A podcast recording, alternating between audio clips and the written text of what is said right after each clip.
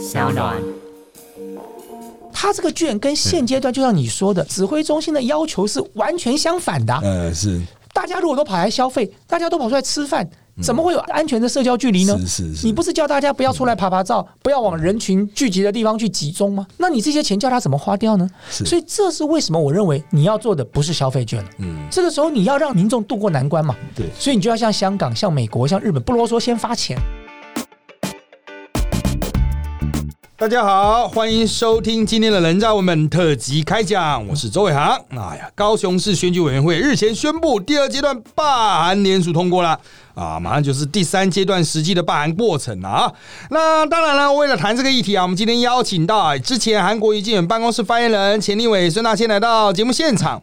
这个罢韩，它这个是比较中型的议题了啊。除了这个谈谈罢韩以及韩国瑜市长对罢免案发起的相关的反制动作之外啊，我们也会一起来聊聊最新的这个防疫有关疫情的问题，还有啊，就是从我们之前几集就一路谈下来，我们邀请很多人谈的纾困。啊，就是各产业界啊，产业啊都变惨很惨的产业了啊，各产业界啊该怎么样去纾困？其实这个议题啊，这个非常落实在一般小市民的生活啦。不管怎么样，让我们先欢迎孙大千，大千。是伟航好，各位听众朋友大家好。好的，那那当然了啊，大千老朋友了，我们今天轻松进行了啊，这个这个 不会太政治性，因为我们本来都是政策性的节目。当然了，罢韩它就是一个政治性的议题了哈。他第二阶段联署通过了，当然了哈，接下来就是进行第三阶段，那个两个月内啊，会有就是他经过同意啊中选会的相关的过程之后啊，那原则上来说呢，应该会在如果没有什么其他意外的状况下，会在六月中进行投票。那这个高雄市府那一边呢，就韩韩正营这一边哈，也委任了律师啊，到北高行提出申请罢免停止，因为一阶段啊可能有疑义啦啊，或者还有控告中选会主委李金勇违反选办法啊等等的哈。那当然，这个分头提告的啊相关的这个动作，它可能会迟滞整个罢免的流程，也可能不会。不过现在大家看了哈，这个我们把它拉高到比较像是政治间政策的角度来看好了。第一个很现实，现在疫情的压力哈的确是存在的，所以当时哈我们从一般外界的角度来看，就是如果疫情持续升温啊，当然我们看到比较新的数据哦，是这个啊这个感染的人数哈确诊的人数比较少啊，但是。人民心中有压力的话，他可能不会出来投票啊。就是到了罢免当天呢，可能会觉得啊排队啊，什么安全的距离什么的啦，哈，什么社交距离什么，可能他就不会出来投啊。这是第一个啊，所以很多人认为说，哎，韩国应该采取低调的态势。再来是第二个，可能很多人没有注意到，如果我没有看错的话，高雄市到现在本土的感染的个案是零。代表你在相当程度上啊，可以算是有某种防疫成就。也有人认为说，哎，韩国应该主打这一个，至少这一个你相对其他北部的，当然有它有家庭感染啊，哈，也有其他各式各样的不同程度的社区感染，或是可能是在医疗院所的感染，但至少高雄市没有嘛，啊，你应该去讲这个。可是韩国语哈。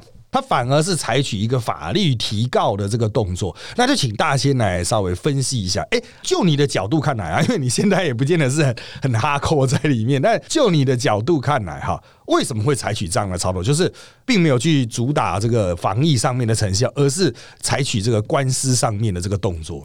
呃，其实韩国瑜市长对于罢韩案哦，他持的态度一直都是。坦然面对，专心市政吧。哦，我想大家在过去这段期间所看到的他的一些表现，可以用这八个字来形容哦。那么。对韩国瑜市长或者是韩国瑜市长团队的思考哦，罢免案是不是会通过？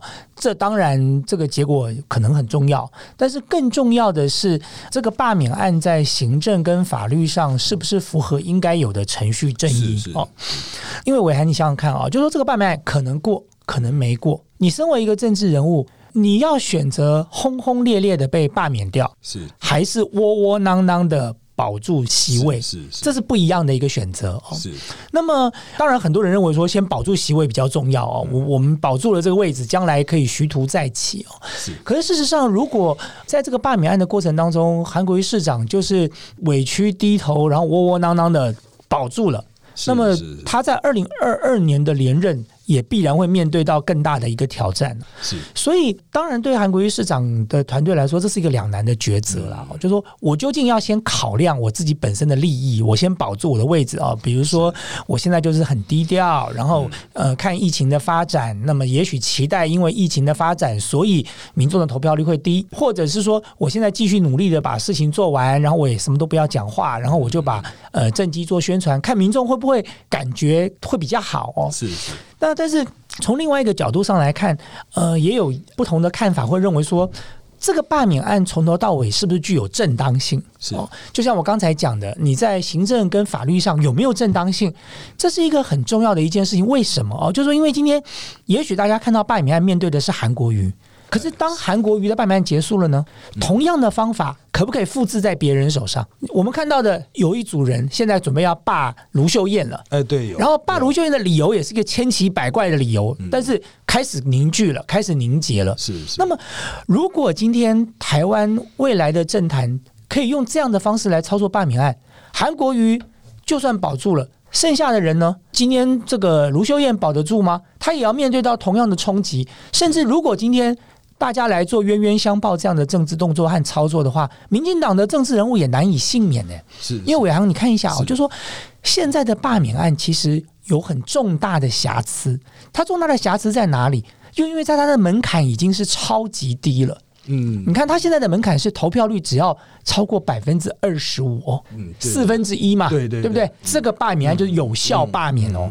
那伟航，你想一想，不要讲台北，就你想全国了好了，全国有多少选区的候选人，他的得票率只要没有超过四分之三。他都有可能被罢免，只要反正他的四分之一非常强硬的话，就对，因为因为到时候我要达到基本的第一阶、二阶的门槛都不难呢。我最后只要动员二十五趴的人出来把这个人拉下来。我讲最直接的，那陈柏伟守得住吗？陈柏伟跟这严家在上一次的选举里头，跟严宽恒他的差距并不大哎，在很多选区都面临同样的情况。那所以我要讲的是，今天是韩国瑜。那下一个人是谁呢？所以对韩国瑜团队来讲，其实当然有不同的考量跟不同的沙盘推演。譬如说，有人主张速战速决嘛，是现在疫情最严重，是我们什么都不要讲了，也不用争，赶快二阶段过，马上三阶段就来罢。是那到时候看大家要不要出来投票。是是在自私的角度来做盘算的话，这对韩国应该是最有利的嘛？对对，因为因为疫情现在很很严重，大家就会怕嘛。但是也有一派人认为说，你这样就算没有被罢掉，你也只不过是搭了疫情的便车，是对你的未来的政治的能量没有任何的帮助哦。那更重要是，另外有一些呃不同的意见会建议说，如果今天这个案子我们就这样放手了。就让他执行到底了。那就像我刚才讲的，下一个人是谁？下一个人会不会是卢秀燕？下一个会不会是国民党或者民进党其他的立委？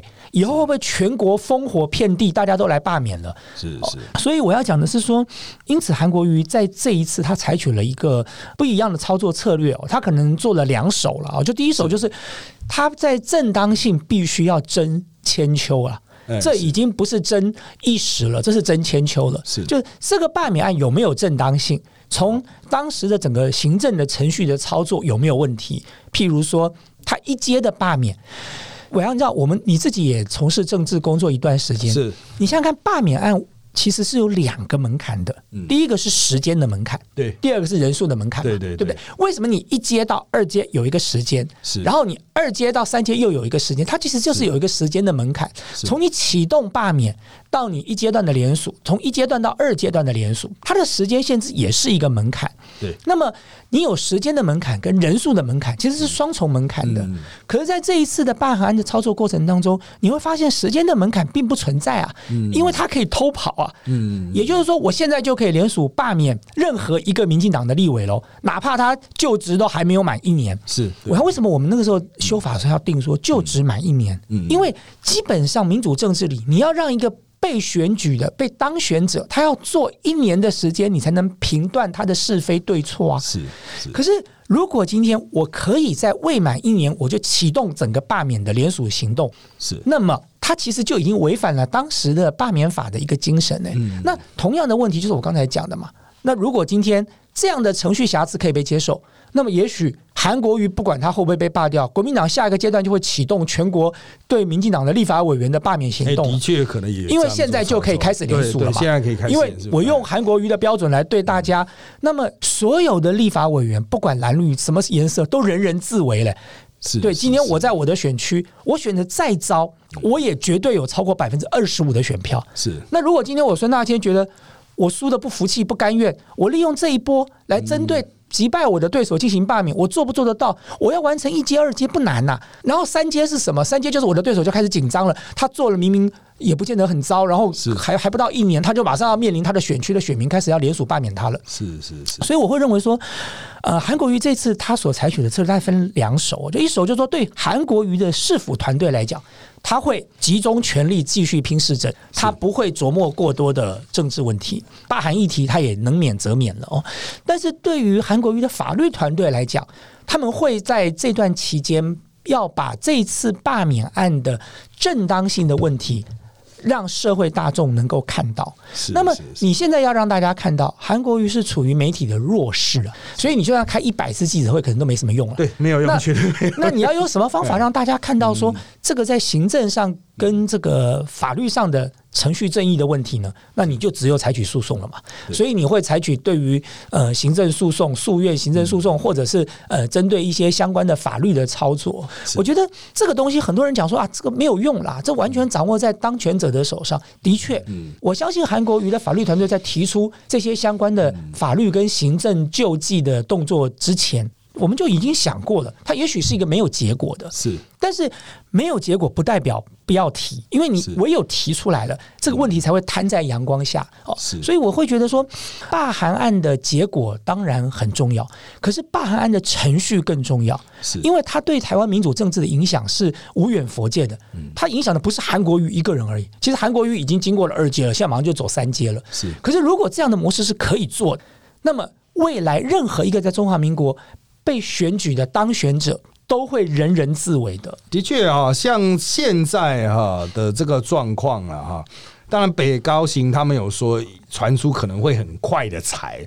啊，说不定我们录音的同时他们都在写了，这种事情很难讲啊。他们因为这个是牵涉到比较有时间效效果的案子啊，所以他们可能会很快地裁，所以相关的结果也许不会拖很久就会看到啊。但不管结果是怎么样啊，这个相关的后续的策略啊，这个兵棋推演还是会持续在推。那目前看来啊，韩国瑜他就是像刚才讲嘛，有一组法律人啊，在专门法律团队在专门处理这一块。那韩国瑜本人应该还是在处理市政的这一块了哈。但是刚刚讲提到的部分，就其实现在做市政，大家其实都不太会看，为什么？因为疫情太太严重了啊！不管你是韩国瑜，你是谁啦，哪一个执政者，基本上除非是疫情相关议题啊，或者是这边在地个案非常多，它连带上。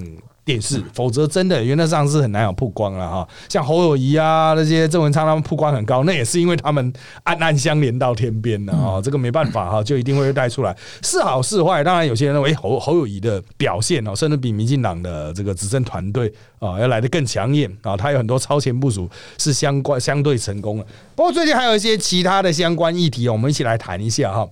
就像最近嘛啊，有所谓禁用 Zoom 的这样议题，但是呢。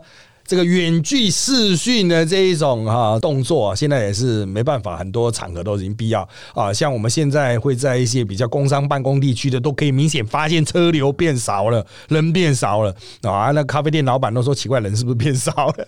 理论上上班族不会变，在台北是活动起来，忽然变得比较 自由，对对对自由度提高了，就停车场也比较好停进去，在家上班的变多，讲白一点，就是远距的开始变多。当然了，啊，这个之前政府在某些地方的一些超前部署啊，但是在远距这个部分呢啊，超前部署的就比较不够了啊。像当然啦，像这个高雄市议会啦哈，市政府市政会议昨天改成视讯的方式了，但民进党议员会质疑说，哎、这个是不是为了议会临时会改成这个视讯咨询铺路了哈？因为议会临时会应该会在十天之内举行啊，因为民进党提案，议员都有提案召开领会的权益嘛哈，只要人数到一定程度了哈。那本来高雄市的议会是他们的正常的一般的会期是往后无限延，那接下来要开临会的话又会叫回来，但是是不是能够顺利开得成？它的内容是什么？目前我们都还不知道啊。当然会不会改成视讯会议呢？这就变成一个呃蛮严酷的问题耶，因为大清也在 担任明代非常长期的时间哈。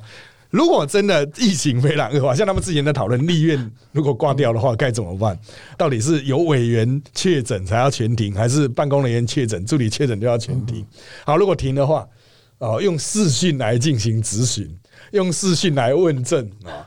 就大千，你个人的经验，你觉得这种事情搞得起来吗？用视讯来对，用视讯来委员会让问政啊，视讯咨询。我会认为了啊，你知道，其实立法院哦，我讲点心里话，就是我自己担任了十几年的立法委员，立法院其实就是一个政治人物表演的舞台，是是。所以那个舞台的现场的临场感很重要。如果会不对，如果两个人是对着不同的那个 camera，对着不同的镜头，然后再做咨询跟对话，当然不是说不可以啦，可是那个。那个感觉可能就会差了很多，对对对。所以我觉得我那时候就一直在想说，立法院要做呃视讯会议哦，跟视讯咨询，恐怕一定要到非常非常严重的时候，非常严重，恐怕才会发生这样的状况。因为他们他们现在是讲说先休会，可是你不可能无止境的休会，对，还是有正事要干嘛？特别是一些条例要过，纾困的前急的要出去，该开的还是开，可委员会。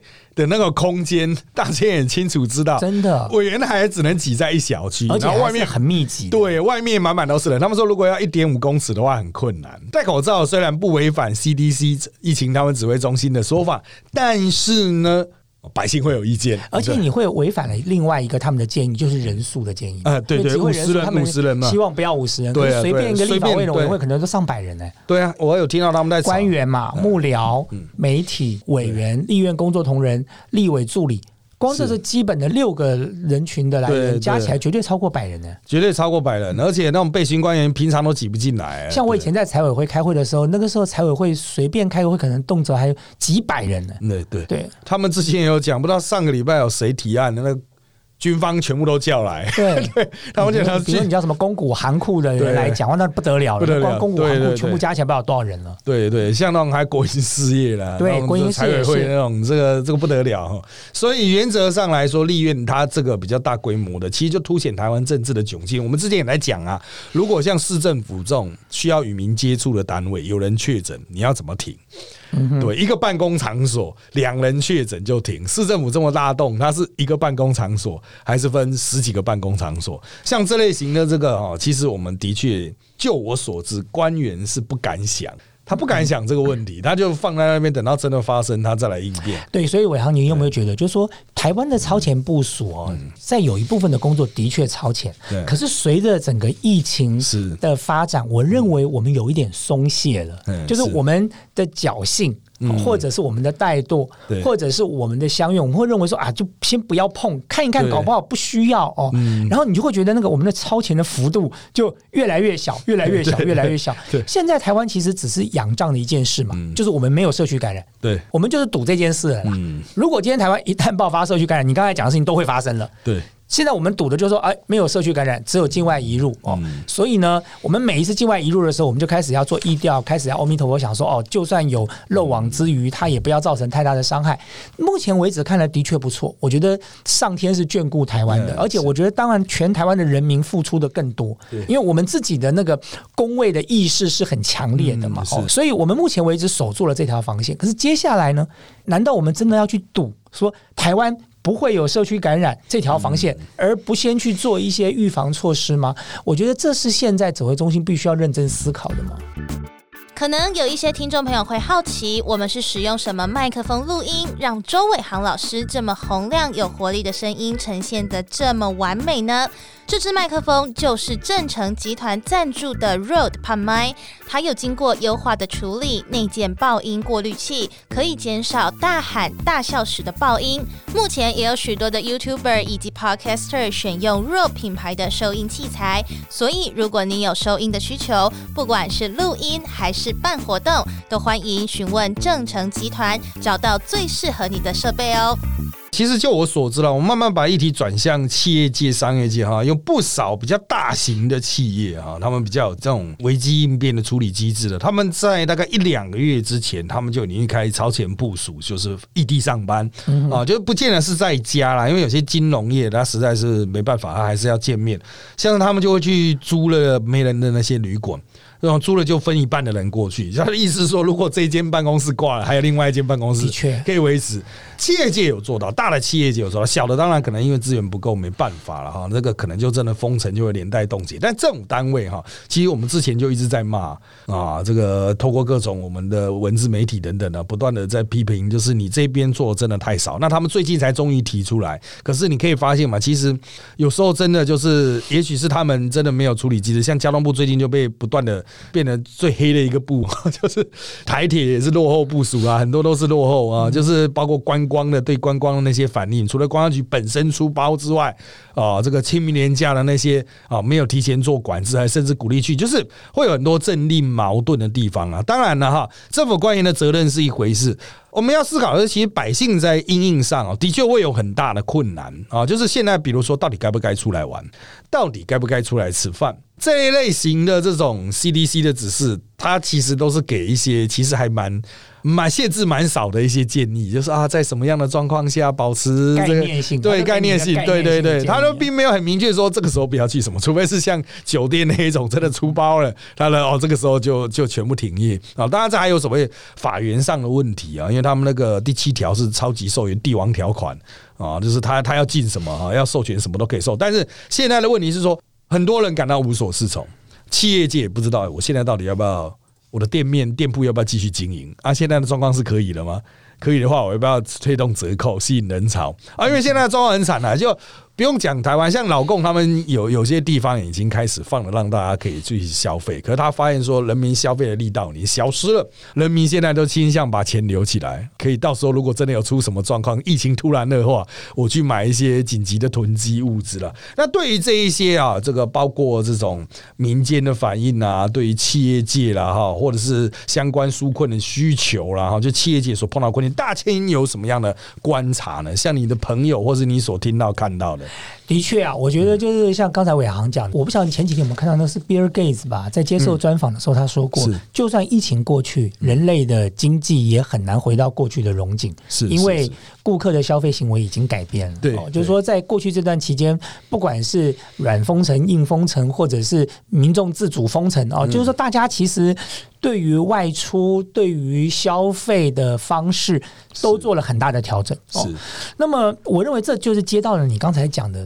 台湾现在面临的的纾困政策，要用什么样的方式来应应？就是还在朝发现金啊什么的。那我当时在呃，我在前两个礼拜曾经写了一篇脸书，那个时候我主张不应该用消费券，应该用现金。其实比国民党的党团更早之前，其实我那时候就有提出来了。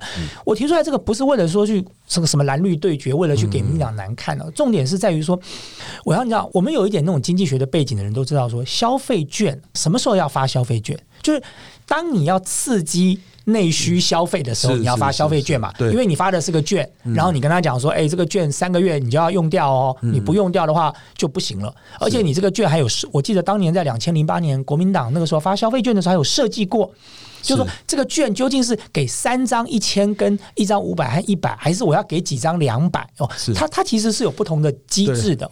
为什么？它要搭配使用。它就是为了要做一个，因为你消费券是不能找零的。对对。所以呢，我用消费券就会带动经济的乘数效应嘛。因为我拿了两百块的券，不会刚刚好两百啊，因为不能找零啊，所以一定可能两百五十几的时候，我还要掏五十几出来嘛。哦，所以这样的方式。就一方面是刺激内部的消费，另外一方面又可以带动大家额外再多花一点钱，是，这是消费券的意义，是是，这就是民进党现在所定出来的纾困方案里头有关于振兴券或者是什么酷碰券，讲的都是这个概念。对，可是一般人都不懂。对，可是问题是说，你知道吗？他这个券跟现阶段就像你说的，指挥中心的要求是完全相反的。嗯，是。大家如果都跑来消费，大家都跑出来吃饭。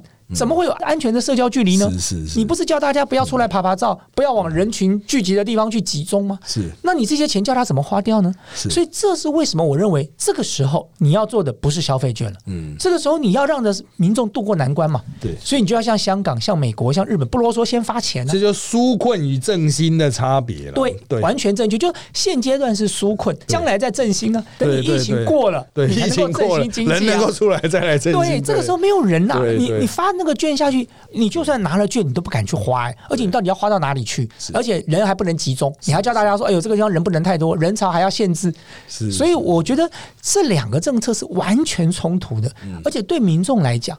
他现在需要的是什么？就像你刚才讲那个最重要关键啊，为什么不消费？嗯他要留点钱，对在身边备用啊。对那这个时候政府就应该发点钱给他，嗯跟他说：“你放心，政府挺着你。嗯我先发点钱。是是好尤其是对于现在很多已经放无薪假的，主要还是失业者已经失业的对已经领半薪的，嗯，或者他的本业无法自营的，没错对对，对还有很多减班的对。我觉得这些其实已经有很多民众面临到了生活的困难了。对这个时候该做的当然就是发现金啊。对，那跟我们跟美国比较大的不一样是，美国请领失业补助，它是很明确的数据可以看出来。那台湾这一个机制哈，它比较繁复啦，我们去请领失业救济很麻烦对啊，比较繁复，所以请领人没那么多，所以你很难看出现在实体真正失去工作人有多少，因为绝大多数都放无薪假中、嗯啊，他不会去请你失业补助，他就是在那边撑着，可能就真的继续过延长的春节这样。就我所知了，像航空业这种观光业啊，上个礼拜节目邀请来宾是旅游工会啊，那他们也表达就是他们现在也是全部人都不知道干嘛。啊，就只能看政府能不能补助上课啊。观光业就我所知是本土的观光，就旅馆啊那些都是几乎都躺平了啊。那原来就是做外国旅客的，那现在都都完全没有嘛。所以在现在的这个状况下，就是有些人会很快出现了所谓现金断流的问题，比如他没有薪水进来，那没有薪水进来是因为老板也没有现金进来，大家都断流。那怎么去解决这个问题？老板那可能是政府的纾困方，他赶快紧急贷款了哈。那人民就比较。角色都比较尴尬，难道政府也是请他们紧急去贷款吗？哦，信用贷款吗？这很奇怪，因为他并不是说他要用贷款来啊维持自身企业的营运啊，有有自营商也是这样，但是绝大多数可能他就是需要有办法，比如说度过目前的啊、这个困境。啊，比如说他现在还是正常的房租要交、饭要吃等等的哈，像这些钱呢，像美国等国的一些做法，可能像川普他的意思就直接就发啊，这年收入七万美金以下，他就直接就发发现金给你，就自己去赶快去做应应，因为美国的失业人数真的瞬间暴增的太多哈，旧的机制可能也没办法应应了啊。那台湾其实状况啊，虽然我们没有封城的这种情形，大多数的行业也是在营运，当然大家有去看那些店铺哦，那个走进去的人数真的都是非常的少，大多数人都还是所谓的啊外带啦，或者是就是网购啦，哦，就是网购外带而且还是而且我想你知道吗？你现在如果去很多那种过去的排队名店的餐厅哦，以前要在门口先排个什么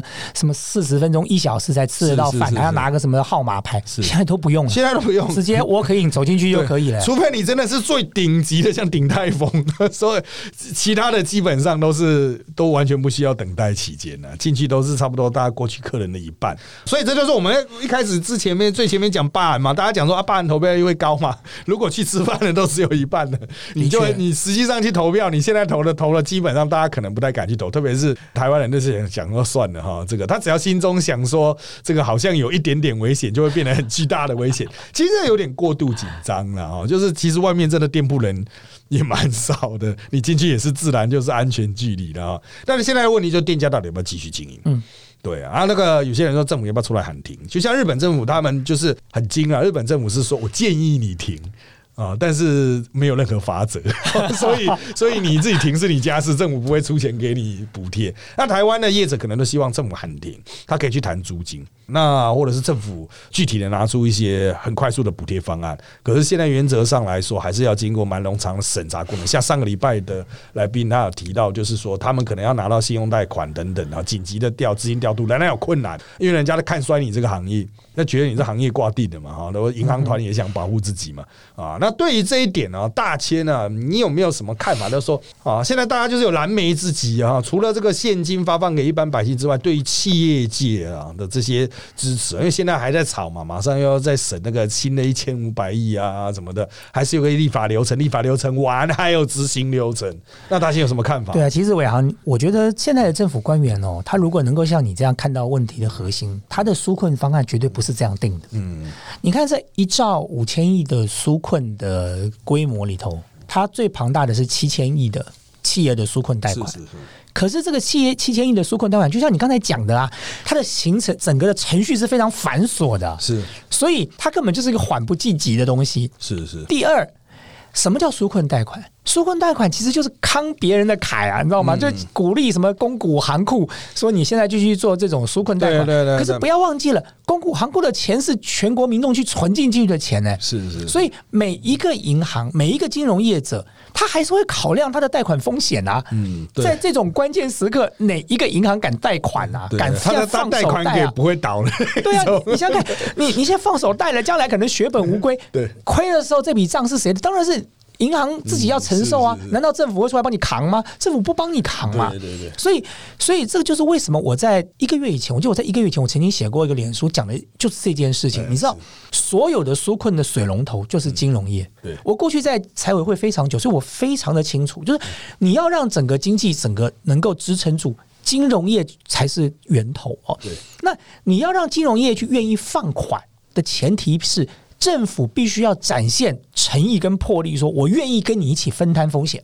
是所以在两千零八年金融风暴的时候，那个时候马英九政府做了一件事啊，他把银行的营业税从五趴调到了两趴，在一定的期间内，他就是告诉你说，你放手的去贷款，所有你因为响应政府政策贷款而最后造成呆账的哦，我都让你在营业税当中折抵掉。啊，是是也就是说，对银行来说，它没有风险啦、嗯是它放手贷不要担心，因为政府帮他扛啦。嗯哦，那既然它风险降低了。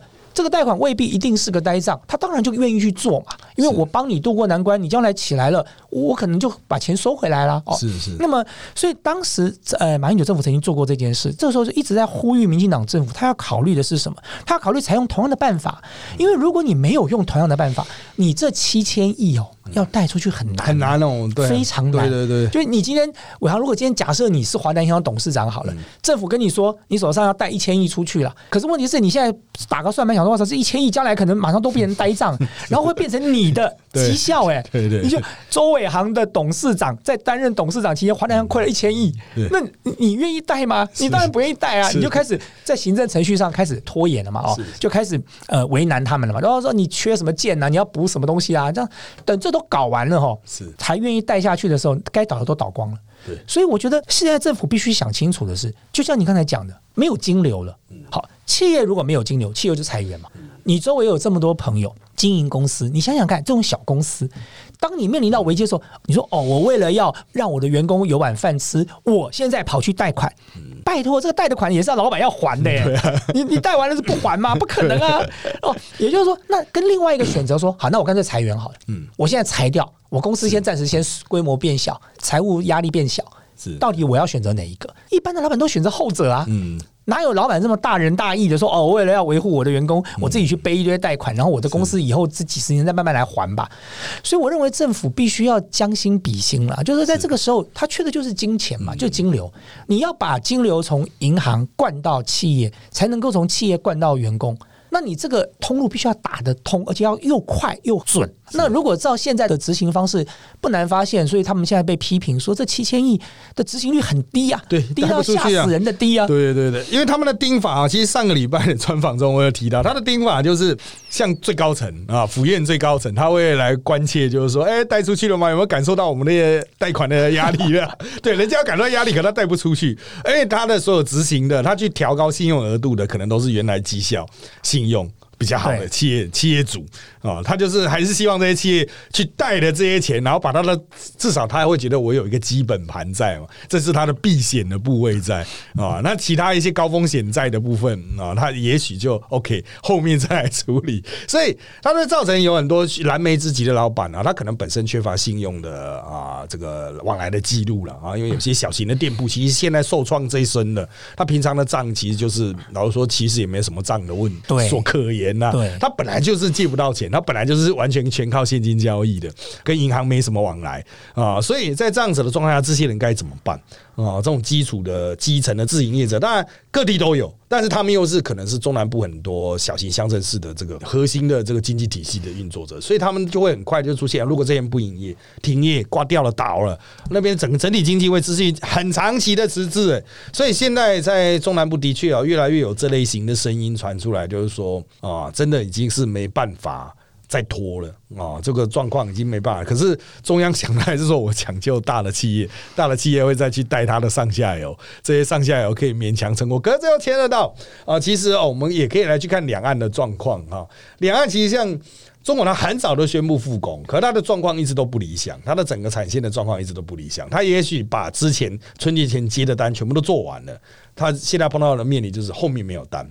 为什么后面没有？没有消费。全世界都没有消费了嘛？哈，那除非是非常高端、非常特殊的那些，还有在持续进行啊。那整个世界生产链可能势必要重组了哈。就是大家讲，不管是不是要移出中国，是不是要移去东南亚，或者是这个本土制造什么？因为大家现在的看法还很乱啊。是是欧美各国后院都还在失火中啊。那当然，他们又是世界经济的火车头，他们不消费的话，其他人都没得玩。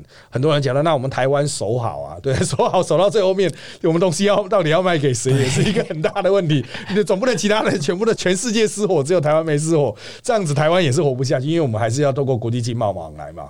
所以，我们最后面讨论的议题就是，大家现在都面临一个事实，就是我从此以后大家的消费形态可能产生很根本的改变。那大千他其实专长也是在本来就是在这一方面哈。那就大千的角度来看哈，第一哈，你就是认为刚刚除了刚刚的纾困之外，我们现在谈振兴的部分，接下来台湾应该。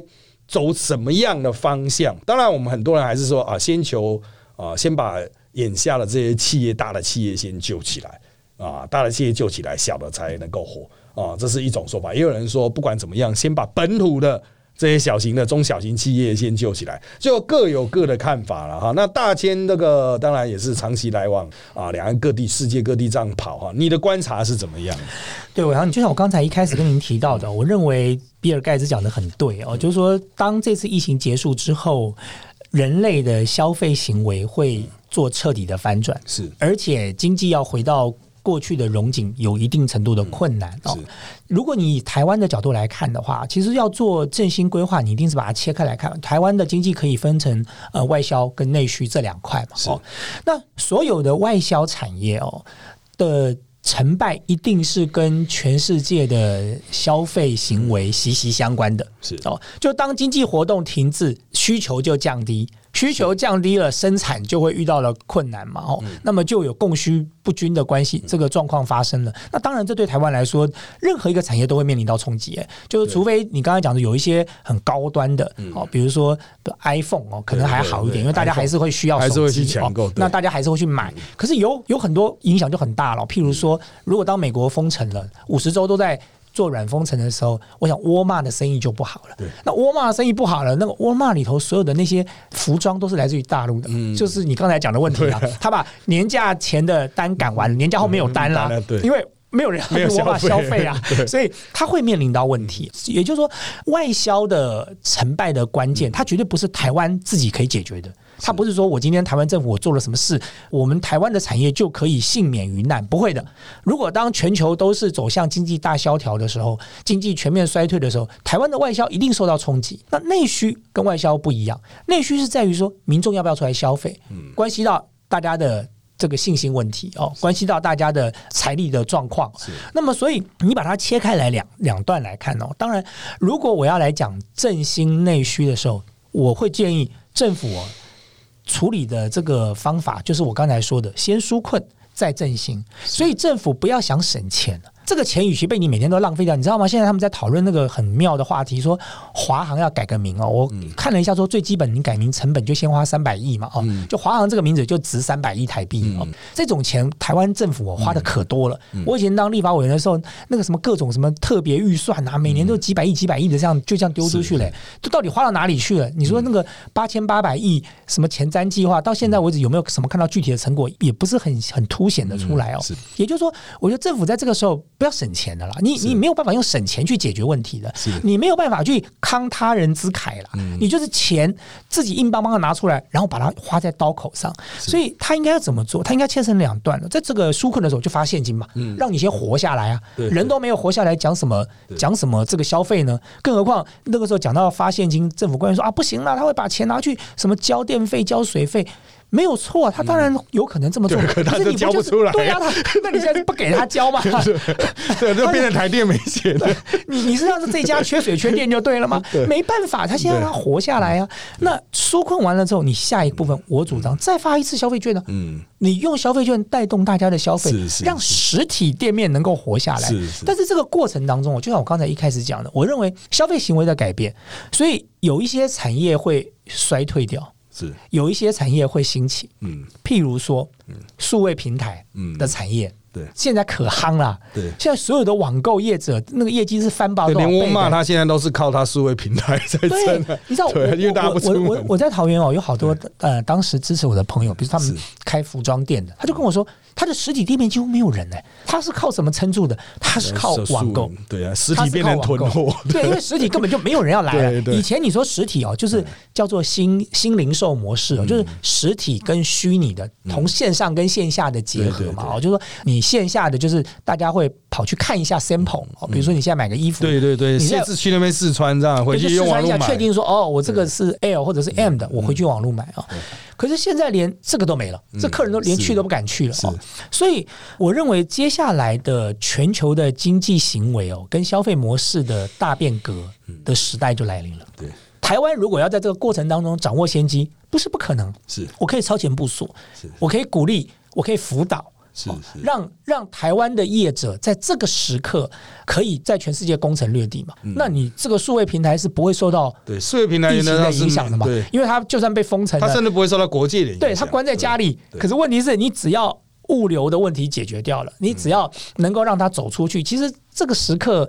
对眼光准确的人来说，危机往往是另外一次的转机啊！对啊，对啊，其实就像我最近哈，我最近也从日本买了一批书，因为日本阿妈总是日本以外全亚洲书本免运，我就想，我那那个免运对免海运费，我想那废话就让他买了，对对啊，这真的很厉害、就是因为他们状况也是很不好，所以他就立刻推出，他就直接做到跨国嘛。我就是跟你拼。你在日本的阿玛总买的是对，是在书吗？书书书书书。他应该也有卖其他的物品，对不对？其他物品要比较轻的啦，如果是买冰箱还叫他寄来，他就倒了。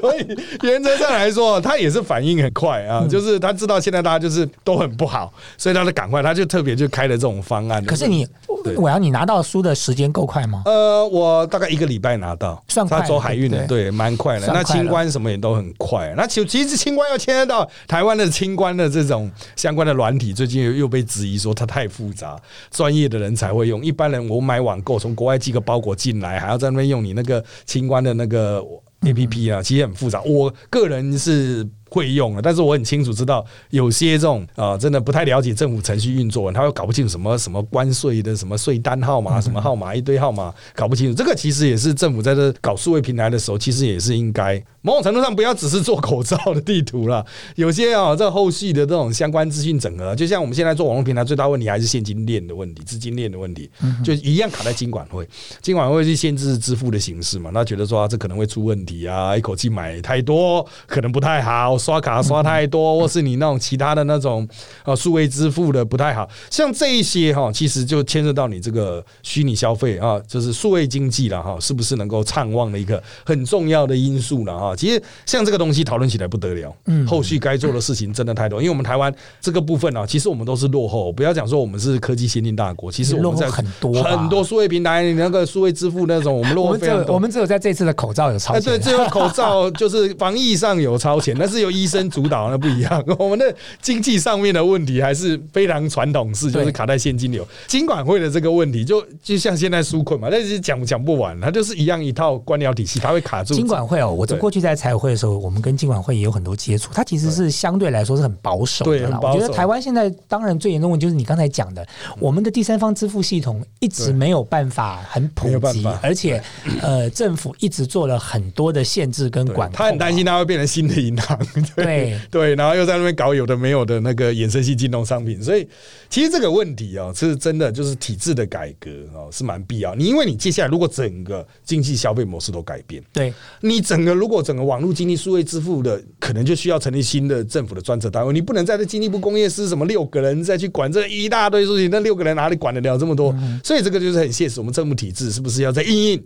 这样的疫情去做相关的调整啊。这个其实相关衍生的东西很多了。不过我们今天啊，一不小心聊到有点感觉超时了 啊，我们在这边做个收尾吧啊。那我们今天感谢大千来到我们现场，那谢谢大家收听我们这集的人造我们特辑开讲。那现在我们在各大的 Podcast 收听平台，像是三啊 APP、Apple Podcast 和 Spotify 都可以收听到我们节目哦。欢迎各位订阅、留言给我们五颗星。那我们就下次再见啦，拜拜。是，大家再见。